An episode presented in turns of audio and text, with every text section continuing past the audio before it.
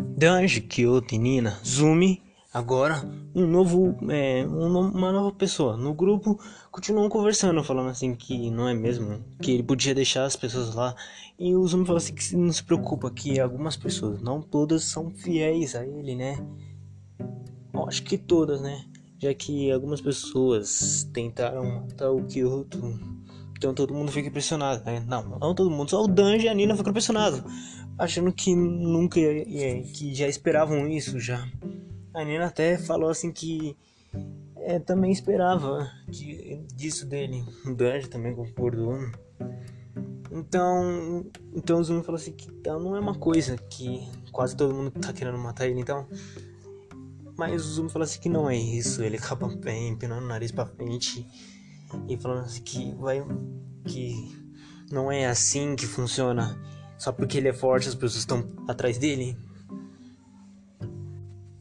Com isso, eles estão andando numa floresta bem longa e acabam achando um local bem aberto mesmo. Ele acaba saindo da floresta achando uns locais bem abertos, óbvio. E um local tá indo para frente, só tem é, tem um matinho bem curto mesmo.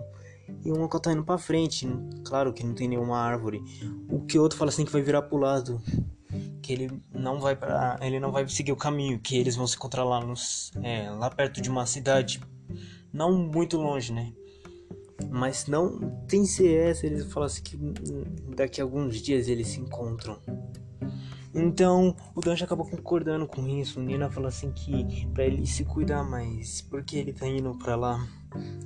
Claro que o outro concorda, mas o Zumi fala assim que precisa é, de algumas coisas a fazer numa cidade aqui perto. Então ele dá um, ele fala assim que tem um cara que é dono dele antigamente que que é o dono do o responsável pelo sequestro da Nina, que vai parar naquela cidade onde eles estão. Não é sem ser essa, mas a próxima da próxima cidade daqui a alguns dias. Ele não sabe na real qual é o dia, mas que ele vai para lá.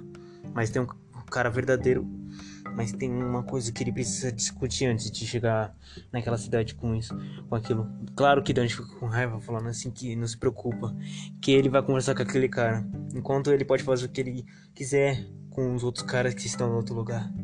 Então, o Kyoto acaba falando assim que ele percebeu, então, que ele não precisa nem disfarçar o Dante fala assim que ah, você vai ficar com um forte, a gente vai ficar com menos, um dos mais fortes, né? O segundo mais forte. Claro que é o chefe, mas ele não significa forte. Então a Nina não, a Nina e o Zumi não entende muito o que ele está falando. Então o Danji só o Danji é, oferece um toca aí pro Kyoto, o Kyoto acaba aceitando. Os dois tocam a mão, falando assim para um se cuidar. O Danji fala assim que vai falar com aquele cara rapidinho. E claro, né, que o Kyoto também tem que se cuidar. Assim começa o arco, né, do Kyoto, que não não é contando a história dele, mas agora a aventura do Kyoto e a aventura do Danji Nina Izumi, que vão encontrar ele, né, não nessa cidade, mas na próxima da próxima.